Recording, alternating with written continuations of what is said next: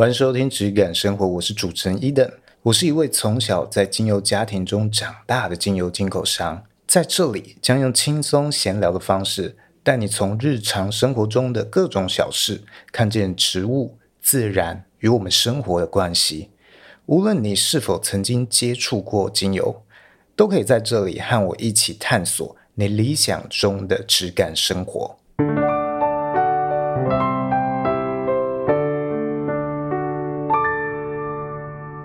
自从过了五月的梅雨季，下过雨之后，好像就宣布正式进入夏天的感觉。那因为我住这边比较乡下，比较荒郊野外一点，所以会很多的虫鸣鸟叫。希望收音比较不会收进这些声音，啊，如果有的话，大家就当做背景音。好，那今天这集呢，主要是要来整理一下 EP 七十六的时候，有一位听众。叫做艾斯，他来询问啊，然后我给他回馈了一些东西。后续我们又再来回了几封 email，那他也提供了非常多回馈，多到我觉得可以来录一集啊、哦，又水了一集，太棒了。好，没有，里面也有一些东西我想要去补充的。那这一集呢，就简单来，哎，也不一定很简单，就很琐碎、细碎的来谈一下各种。你要做精油相关商品，或者你今天是一个小资族，你自己想要做一些小商品、小生意哦，我觉得都蛮适合听这一集的。你可能自己是一个呃上班族，有正职工作，但是你对于这类的东西，例如 DIY 的东西啊，或者是精油香氛相关的东西，你蛮有兴趣的，但你很怕法规相关的问题或不知道怎么做的话，这集我觉得会有很高的参考价值。那有很多东西是之前比较没有讲过的哦，算是比较琐碎一点。那在最后也会提供一个我现在算是提供给我客户们哦，这种刚起步的客户们的一个生意经营的方向，有点像是一个 SOP，比较能够循序渐进，不要让大家聚焦在那么我过去叠交过或绕了很多远路。哦，耗费很多心力的地方。好，OK。首先呢，艾斯他跟我讲到说，跟我分享到一些找代工厂哦化妆品代工厂的经验，因为相信有很多想要做这方面商品的。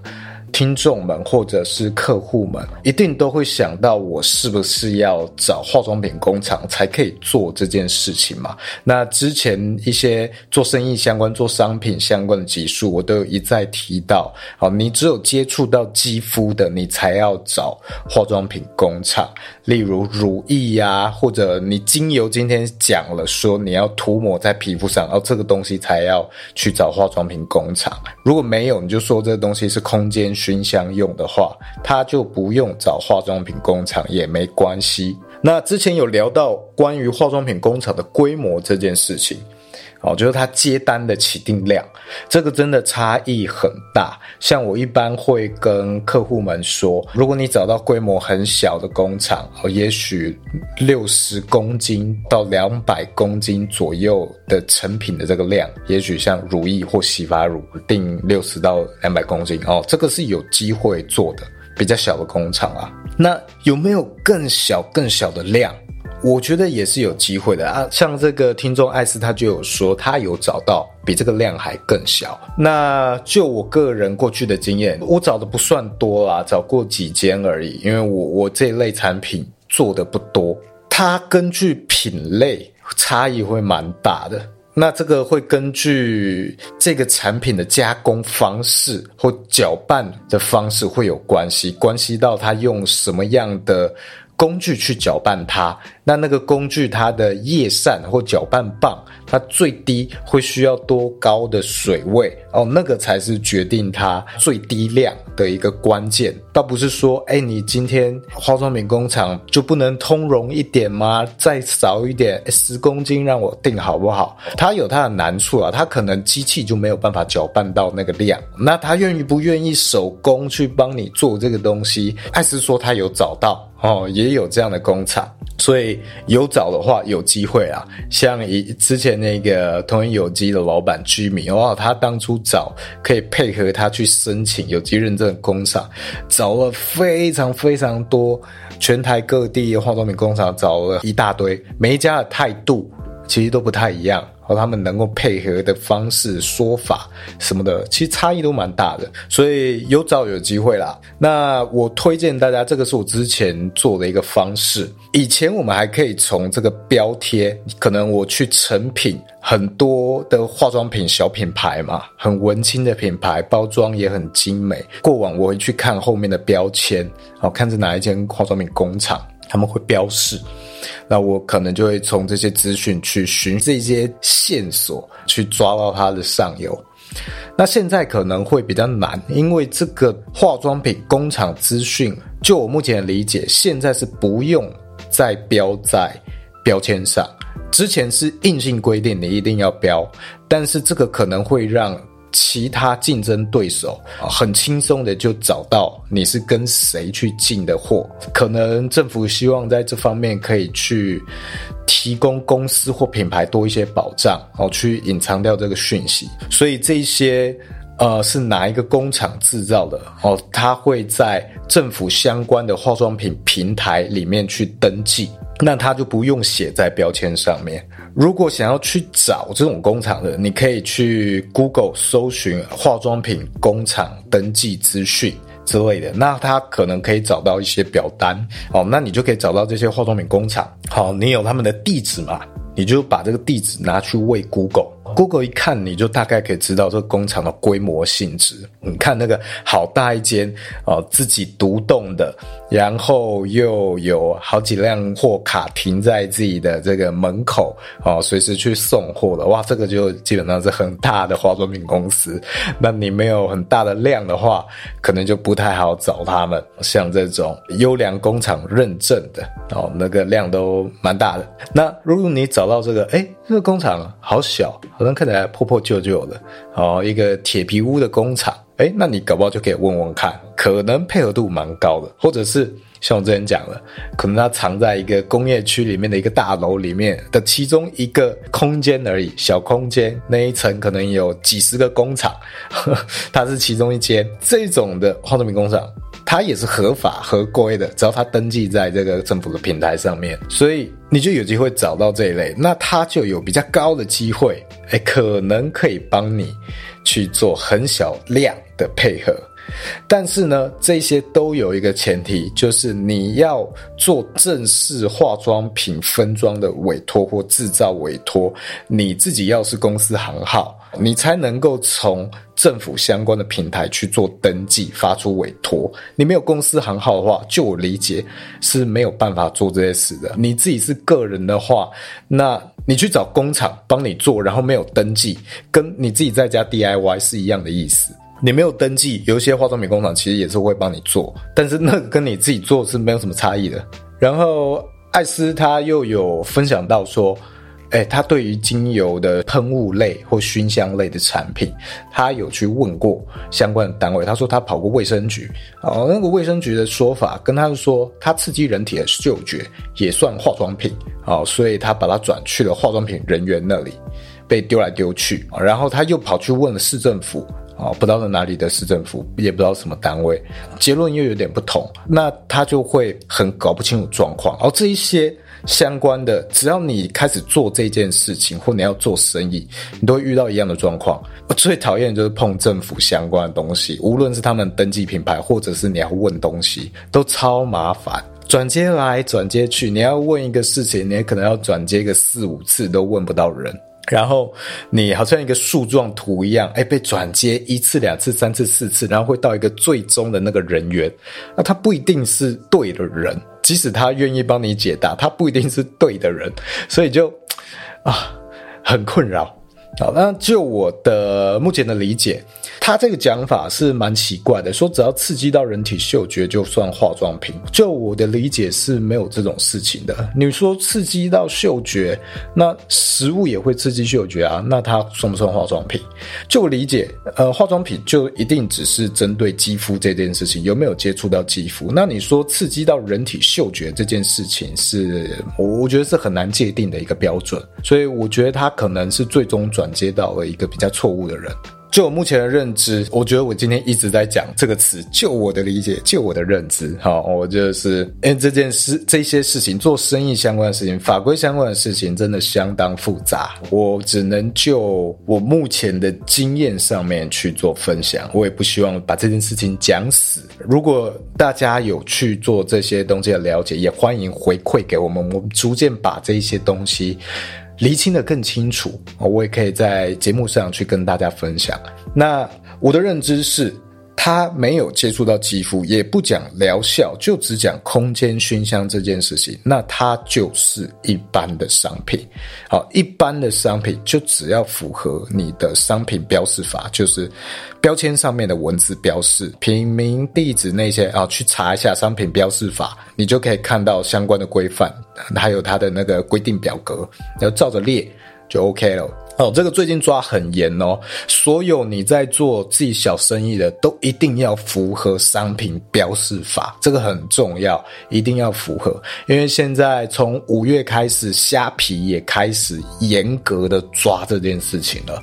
哦，它是会出动非常多的稽查人员去去查这件事情的。以往虾皮是有很多灰色地带的商品，哦，连虾皮都开始认真的话，那你们真的大家都要认真去看待这件事情，标签有没有很难？真的没有很难，你就买一个标签机嘛，然后把你这些相关的需求表格，你就就填写好，很简单，跟什么用 Word、用 PPT 没有难多少。好，然后印出来贴在上面。那我跟艾斯的往来之中。信件往来之中，他分享到非常多关于精油皂和蜡烛的分享，然后这方面他尝试很多，我觉得他一定比我在这个领域尝试更多，跟更专业。肥皂跟蜡烛这两块是我一直以来，我虽然大概尝试过，大概有一些经验，知道很难、很困难，也跟大家这样子去分享，春秋很难做好，但是我并没有深入。哦，我看到它这么难做，我就我就停在那里了。因为我做原料批发，我也没有要做这些东西来贩售。像艾斯，他是很深入在这一块。还有像之前这个前几集有一个香港的学生来采访我，那他也是在这一块，他非常深入哦，学了很多的经验分享给我。我我不知道那一集有没有录到，因为后半段没电池没电，所以这一部分。肥皂和蜡烛，我没有要装作是一个专家的角色。那艾斯，我觉得他在这个部分，哎，他的分享很棒，所以我就直接在节目里面，啊，我有问他可不可以分享，那就在节目里面把他的这些都分享给大家，给对于想做皂的、做蜡烛的一个参考。我直接转述他的内容。精油皂的部分，我记得您在之前的分享有提到皂跟蜡烛。说到皂比蜡烛更难，但你所指的是冷制皂，直接添加后需要晾造一至二个月的。其实这个化学反应下来，光是植物油的营养也就被碱吃掉太多太多了。好，所以我会比较推荐使用另外一个方式，皂基或是自己做的皂基。如果使用皂基在制作。在加热的部分，温度不高的情况，温度不用太高哦，可以融化的温度就好了。然后再加入啊、比较好的营养的冷压植物油，最后再加入二点五帕以内的精油，成型后这样就可以使用了。这样使用起来好用又比较香。他认为这样的方式比较能保留冷压初榨植物油的营养以及精油的香气，虽然不及同量精油加入沐浴乳里面那样的香气，因为还是有一个加热的过程，但是加热过后的味道还是有不同风味。然后他又再补充到很多的皂基相关的资讯，好，我这边在朗读它的内容。市面上所谓的皂基拿来加热后。再制造成型，通常是叫热制造或是皂基皂。基本上工厂用什么鬼油做的哦，谁都不知道。这过程中会加入酒精，还有一堆酶的高温加热之后，一天就可以用了。市售很多十元的香皂都是这样子制造的，水跟甘油的部分也会流失很多。虽然也是有一些比较好的皂基，但是要怎么去确认这个来源呢？我觉得很重要。毕竟一公斤的皂基只卖一百块，我觉得不符合经济效益。一般来说，懂的人只会拿来当造型摆饰，因为很干，又或是加入不少的酒精，让它变成透明的，可以渲染出美美的颜色。比较少人会拿来洗澡。那如果想解决这个这样一个问题，隔水加热之后，一定会加入适量的油，甘油，让它比较没有那么干。但这个比例要自己去试，因为每个人的肤质不同。但添加物大于五到六趴，就可能会导致成品使用时快速消耗或者是软烂。另一种就是你所谓的手工皂哦，就是冷制皂。但冷制不代表不加温。有些比较固态的油或是半固体浓稠状，会因为天气变化而改变形态的油，都是在四十到四十五度的加温过程中制作。通常就是您所谓的油加碱加水或加脂，在经过一到两个月酿造后就可以使用。当然，如果今天配方的油是油状，那就不需要在加热的过程中制作。这种方式可以明确的知道自己用了什么原料。配出最适合自己的皂。然而，在这么一样一个强碱的状态下，个人认为使用精炼油就可以了。单纯自己做皂基或是手工皂的都可以，因为化学式已经全部重组，其中的养分对我来说是所剩无几的。主要差别就是起泡程度、清洁程度、滋润程度。这部分如果不想在融化后添加，也能选择直接添加。个人是没有添加精油的，因为两个月后钱也都跟着飞走了。如果想增加香气，不见得要加精油，茶叶磨成粉、植物粉、咖啡粉也都是很好的选择。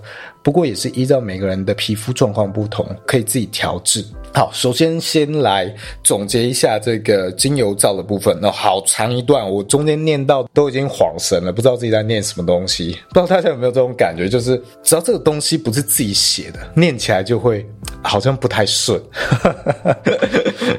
那里面我比较有想要补充的几点，就是像所谓的肥皂、香皂，呃，无论是哪一种。它到底能不能或适不适合去使用或追求很高品质的冷压植物油？这一点我觉得蛮值得探讨的。首先要用精炼油的话，我觉得当然是在成本上 OK，它便宜，然后气味上它很稳定，比较不容易会有新鲜不新鲜的问题，它就是无色无味的东西。然后通常它的滋润度哦也蛮高的。那至于高品质的冷压油，例如我们讲初榨的冷压橄榄油 （extra virgin） 这一种油，适不适合用在这种所谓皂基的状况下添加进去？这部分，我觉得我在学过品油这一件事情之后，哦，了解了饮食方面品油人的标准，我对这件事情会有比较多的，应该说好奇吧。首先，这个东西。终究它会有与空气接触，而且虽然比冷制造放在那里那么久啊、它的空气曝晒的时间、接触空气的时间已经少很多很多了，但是它还是有隔水加热啊、还是有加热的哦。如果以品油师的标准来看，这个里面的假设是用橄榄油的话，它一定经过这样的标准之后就不合格了，就。超过了他们认为好的那个范围了，它可能很容易就掉到了 virgin，甚至连 virgin 都不是，掉到了灯油的等级。灯油的等级就是只能拿来点灯的油。哦，那这种油呢，呃，你要么去拿去当肥料啊，或者是呃拿来古代点煤油灯啊、燃气灯什么这种灯的原料。最常见的就是这些油再拿去加工，变成了我们看到的精炼油。所以之前我为什么讲说精炼油不可能是很好的原料？因为很好的原料不会拿去做精炼，好不好？只有一些比较不好的原料才会去做精炼。那它经过了加热，基本上就已经脱离了它原本最完美的那个状态。但还可不可以追求这件事情？我觉得它还是有追求的价值，因为你今天要接触到肌肤嘛。那这个东西有没有营养，或者是这个植物油的好坏，当然还是有差，但它可能没有办法到品油师认为非常完美的。或接近完美的那个标准，这个是受限于制造工法跟呈现形态的不同，哦，这个可能是很困难、比较没有办法的事情。那你可能要去选其他更不容易氧化、非常非常稳定的油，可能会相对好一点。那再来，他有提到蜡烛的部分，他说。诶，我记得轩有提到蜡烛的制作，不晓得它是用什么样的蜡去做的。一般来说，如果是要制作精油蜡烛，建议使用 C 三大豆蜡，因为它的熔点非常低，可以减少加热时精油的挥发。那如果是蜂蜡或是其他蜡，就比较没有那么适合。再来记得使用棉芯，如果是比较要求完全燃烧的话。那木质芯还是会有燃烧不全的问题，会有黑黑的。另外要美观的话，记得选择用不透明的容器。C 三大豆蜡会有离杯的状况，这是正常的。我记得之前好像有哪个网红，他卖很贵的香氛蜡烛，就有产生很严重的离杯，引起很大的争议啊。我忘了是谁。所以如果对于离杯的状况，就是它会在那个透明的玻璃杯，你会看到蜡体蜡烛的蜡体有点脱离了杯子，产生了空隙啊，或者是很大的。间隔哦，如果很在意这个的话，那你就不要选择透明容器瓶器，或者你 你很在意会不会发生像这个网红一样状况的争议的时候，这个可以注意一下。哦，OK，再来，那香精蜡烛的话，如果大家的蜡无法达到想要的香气，可以使用椰子蜡，不晓得轩会不会用到，顺便附上这一点。因为椰子蜡的香精或精油容许度更高。好，这部分就给大家有去做蜡烛的人可以去尝试看看，给大家做一个参考。那他还有问到一个东西，我觉得蛮有趣的。这一个部分我之前没有了解太多，就是防蚊类的产品。OK，防蚊类的产品，它其实是属于，即使你不喷身体，你只说空气喷哦，它仍然是要化妆品工厂相关的啊、哦、去制作的。你既不说接触肌肤，也是，它是属于化妆品法规底下的其中一个分支的类别，叫做环境用药。那你今天只要用到了防蚊相关的字眼，它就会自动把你归类到这里。好，就像你写了香水，法规上就默认你这个东西是要接触肌肤的，就会自动归到化妆品里面的法规去管。那防蚊属于这个环境用药是什么样的一个意思呢？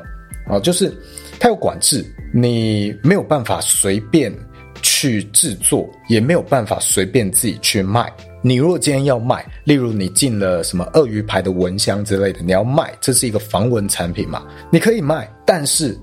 你不能打什么样的说明，你不能说这个东西是无毒，然后可以杀蚊啊什么，这些说明字眼你都不能讲。好，你只能打这个工厂字号之类的东西在上面，然后然后你的行销文案就空空白白，然后你的产品图你也只能用只有商品照的，然后其他什么都没有。你什么宣称说快速杀蚊什么的一些字眼，然后通通都不能打，通通都不能标上去。你想要去做这些文案或做这些行销的话，你要去考一个证照，叫做环境用药贩售专业技术人执照。哦，你要考到这个东西，你才可以去对它进行描述性啊、行销性的文字，而且这里面有很多字眼是不能用的哦。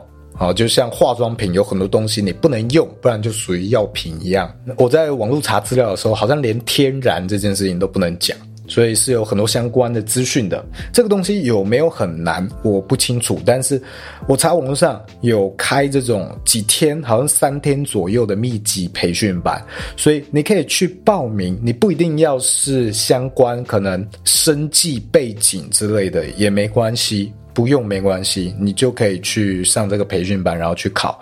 那他考试的内容，听说都是选择题，反正就是硬背啊。我自己猜，可能类似像是驾照笔试啊之类的。好，如果有人有考过的话，欢迎分享一下这大概里面的内容给我们。你有了这个执照，你只能做描述性贩售，就是比一般人多了描述而已。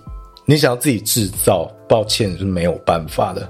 哦，所以你要制造的话，你要再去考一个环境用药制造专业技术人执照。那我就建议你真的要制造的话，你就找相关的工厂委托啦。这个东西如果真的是你的主力产品的命脉，你就找相关工厂啊委托制作，然后你自己去考一下这个贩售专业技术人执照，或是你让你的员工去参加这个培训去考。然后里面相关的议题里面有一个很，我觉得算是大家可以了解一下的现况，比较我觉得算不公平的一件事情啦。有很多的植物或者一些成分啊，我们讲成分好了，因为它有防蚊的用途，但它可能不止防蚊的用途，例如苦楝油。但是呢，你只要这个产品里面有用到苦楝油，你就会直接被当成是环境用药，哇！所以照理来说，如果你今天是保养油、按摩油，你用苦楝油，这是属于一个台湾有非常多种植量的一种植物哦，也是可以做非常好的植物油的一种原料。那保养油里面只要用到苦楝油，这来说你可能会有环境用药的争议哦，这个很尴尬。那这个目前可能没有太多解决方法，你只能等政府相关的法规去改变。所以苦练油可能会变成一个地雷，不能随便去使用到。那我走到现在，整理了这么多集自己的一些心路历程，跟一些网友的资讯啊，或者是听众的回馈。我觉得其实每个产品，还有它的使用情境，都有它适合的呈现方式。单纯以品质两个字去概括的话，目前我是觉得很混淆的，不够精准，所以沟通上面它是一个没有太多价值的一个词。怎么说呢？就像我如果今天去吃了一个餐厅哦，我觉得它食物很好吃，别人问我这间餐厅怎么样，我不会回他食物的品质很好哦，这个很听不懂嘛？那到底？品质很好是怎样？很香吗？口感很好吗？食材很新鲜吗？所以品质这件事情，你光在餐厅就可以拆成这么多，或摆盘很漂亮啊，或者是价格很便宜但相对好吃。你看，光食物的品质很好，它里面背后可能有这么这么多的含义。那我们今天在做任何的产品，其实都是一样的意思。像茶叶嘛，一公斤也有好几几十万的。啊、也有。那我去上品油课才了解到啊，原来橄榄油它也有一瓶可以卖到四十几万的，然后也有那一瓶四十几万的，你会叫他拿去炸薯条吗？哦，我觉得是不太可能啦。那一公斤几百万的茶叶，你会拿它来去泡奶茶吗？我觉得可能，嗯，几率也比较低啦。啊，我不确定有钱人的思维是怎样，搞不好。他无所谓，他就想泡奶茶哦，那也是有可能。但是我觉得他的表现不一定很好，因为他不一定适合，那可能不是适合他的使用情境。像有一些人会来问我嘛，为什么要做虾皮？我虾皮打算怎么做？好，这部分我还在尝试，还在摸索一些定位啦。因为像是前面分享到，呃，从五月开始，它有很多法规政策有一些改变，所以我在准备的时候有很多需要调整的地方。那最主要会遇到的就是在这样的一个平台跟消费者形态的地方，嗯，我产品的使用情境跟它的定位都会有所不同，跟很芳疗、很芳疗的视角去看的产品会很不同。那我就要因应这个状况，试着要去想我要怎么样去改变。像以前我们聊到。水精油这件事情嘛，或者我们去讲水溶性精油，它其实就是你精油去添加了一个可以让精油溶在一个介质里面的东西，然后再有一个基剂，所以你可以是呃精油去调酒精啊，它就是精油香水嘛。那精油香水它基本上也是溶在水里，所以你要称呼它水精油也 OK，水溶性精油可能也 OK。那另一个方法就是精油加上分散剂。就我查的资料，呃，比较常用的可能是叫这个氢化昆麻油，当做一个分散剂，然后再加水，它就可以借由这个氢化昆麻油当做一个中间介质，去让精油跟水融在一起，它就也可以变成水溶性精油，或者我们讲水精油。那我们做精油相关产业的，听到“氢化”两个字就很害怕啊，因为就会觉得那个可能不是芳疗想要追求所谓的好品质的油。但是如果你去查它的化妆品功效，它会跟你说很多，哎，它的保湿疗效啊什么哦，这个就是所谓我去讲的成分还是有成分它的疗效，只是你要讲它的能量、植物特性方面，它当然是差得非常非常远了。只是说，如果你今天的使用情境就是要让它溶在水里的话，例如水氧机，它确实是一个比纯精油可能要更好的方式。一方面，它跟水融合的比较好，所以它用水氧机的时候可以很均匀的去扩散打出来；另一方面，是它浓度本身就有稀释了，精油稀释过了，所以它直接使用。它跟这个塑胶的容器产生化学反应的几率，我觉得相对来说也比较低。如果你今天是用水氧机去滴精油的话，纯精油，那它没有办法溶在水里嘛，一滴一滴的精油，它就可能直接接触到这个塑胶的容器外壳，而去，呃，有点腐蚀，那就有可能溶出塑化剂。哦，所以在这方面，水精油、水溶性精油有它存在的价值。只是我之前讲到，水溶性精油有很高的几率，它通常是比较不好的精油啊，因为它是比较加工的成品嘛，它是比较化妆品思维的东西。那水溶性精油通常是比较不好的精油，这件事情它能不能反过来说，水溶性精油都是不好的精油？哦，其实不能这样讲，它一样也是你可以用好的精油去做。各个使用情境、各种产品也也都会遇到这样的状况。你今天如果就是要把它加在眼霜里面，那我我可能没有办法去追求太多什么植物油的能量特性之类的，啊，又或者是我们今天在芳疗用的冷压植物油。可能以品油师、食品品鉴的角度来看，它可能都不是最高的那个等级了，或者不会是他们认为很好的等级了。我们不论是它这个国外运输的过程、旷日费时。啊，又或者是它呈现形式的不同，像是浸泡油，我们浸泡香草，然后有可能会晒太阳，又有可能是放在室内，这个就很有趣了。我们放在室内去做浸泡香草这件事情，台湾大部分是这样做嘛？那以品油师这样子去观看它挥发的程度这件事情来说，它是比较合理的哦，因为没有晒到太阳，照理来说它的变化可以降得比较低，而。国外欧洲为什么他们做香草浸泡油？他们主要都是晒太阳呢？以品油师的角度来说，它一定会比较挥发，一定会比较变质啊，一定会比较劣化啊。但有可能它这样子更协助它萃出更多，让它想要应用在肌肤上面的成分啊。这个 我这个推论没有科学佐证，是我的推测而已啊。如果有找到相关论文的话，记得发给我。所以。我觉得我们在讨论任何事情之前，我们都要清楚认知到自己要追求的到底什么东西，还有我们切入的视角到底是什么。如果你认知到你今天在交流的这个人切入的视角哦，频率根本都不在同一个线上，我现在会选择不去说太多，那我就听你讲就好，因为我觉得有时候可能会会有一点冲突啦。好，那当然可以，可以交流的话是很好。像我跟 Jimmy 去聊有机这件事情，立场不同，但是可以交流，我就觉得是很棒的学习机会。那我做 Podcast 到现在，整理我的想法到现在，我我开始觉得我的角色比较厘清到我想要在这个领域做的角色是什么。我可能会比较喜欢退到后面一点点，做一个交朋友，做一个统合者的角色。我不想要在最第一线去当这个什么老师、大师、专家这些。对我来说，那样的一个身份是很很局限我的。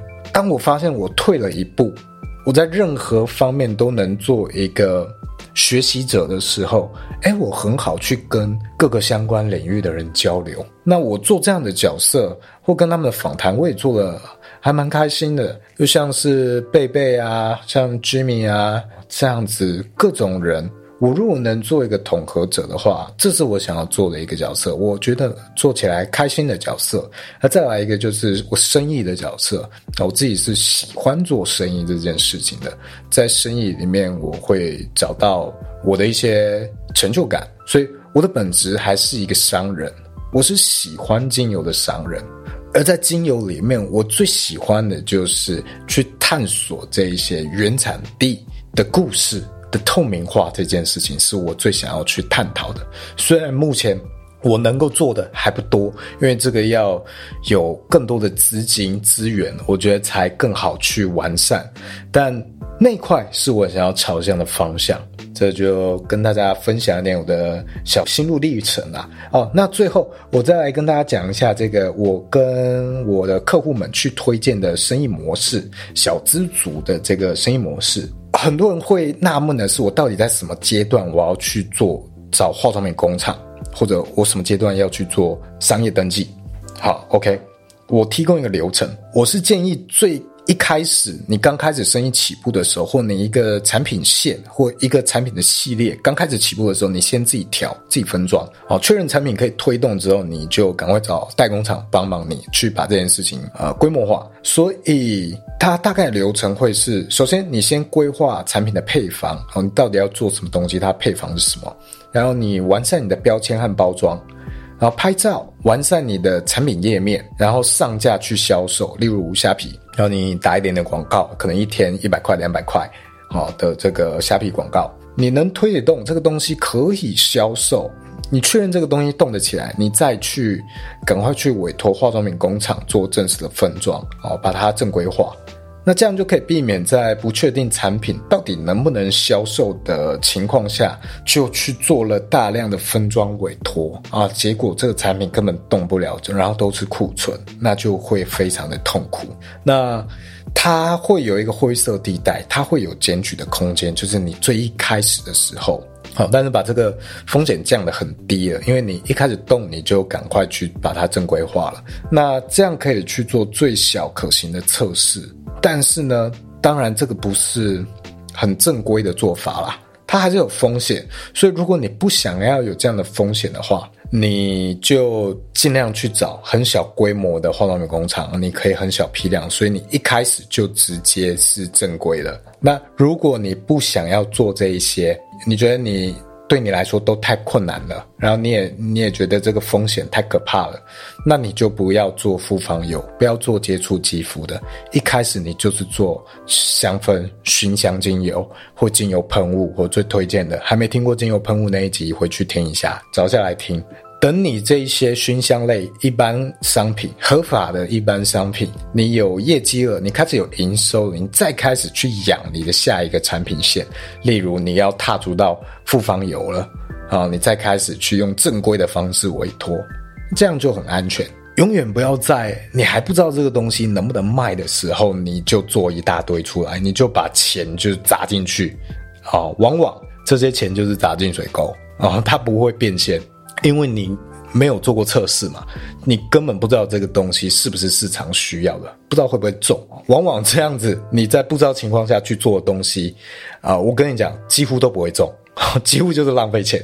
你一定是需要经过一个很长的学习曲线，去了解到，诶，你客人到底是需要什么东西。你凭感觉做的东西，基本上都是不会中的。好，我的经验谈。那什么时候要去申请公司行号？这个之前提过，我再完整的补充一下。你超过八万，你基本上就要开始，就一个月营业额超过八万，就要开始去做这个公司行号的申请。啊，八万以前一个月八万以前，你都先还不用去太担心，好，你先专注在你的销售就好，先把你的客流量养起来。那超过八万，你也不是立刻就要申请好公司，它中间是有缓冲期的。你要先做一件事情，叫做这这个税籍登记，你要先去登记说啊，你是有一个在做生意这件事情，但。税籍申请好，它还不等于是你公司或行号申请好。税籍跟公司行号这两件事是拆开的，你要先申请税籍，然后才会去申请公司行号。那中间这个过程，你只要去申请了税籍之后，就会有一段时间的缓冲期，你可以就开始研究一下，到底要申请公司啊，还是申请行号啊？要不要找人代办啊？这些啊，总之到了八万左右，你就先去申请税籍登记就对了。基本上你就不会因为这些事情而被罚钱。好，以上就是今天这一集的分享。资讯栏一样放上了课程意愿的表单啊，我未来线上课程的意愿表单，还没填写的帮我填写一下。喜欢这一集资讯的，这一集分享的，也帮我分享给对这些事情有兴趣的朋友们，让他们知道这些资讯，不要误触了法规或者绕了冤枉路。好，就这样，拜拜。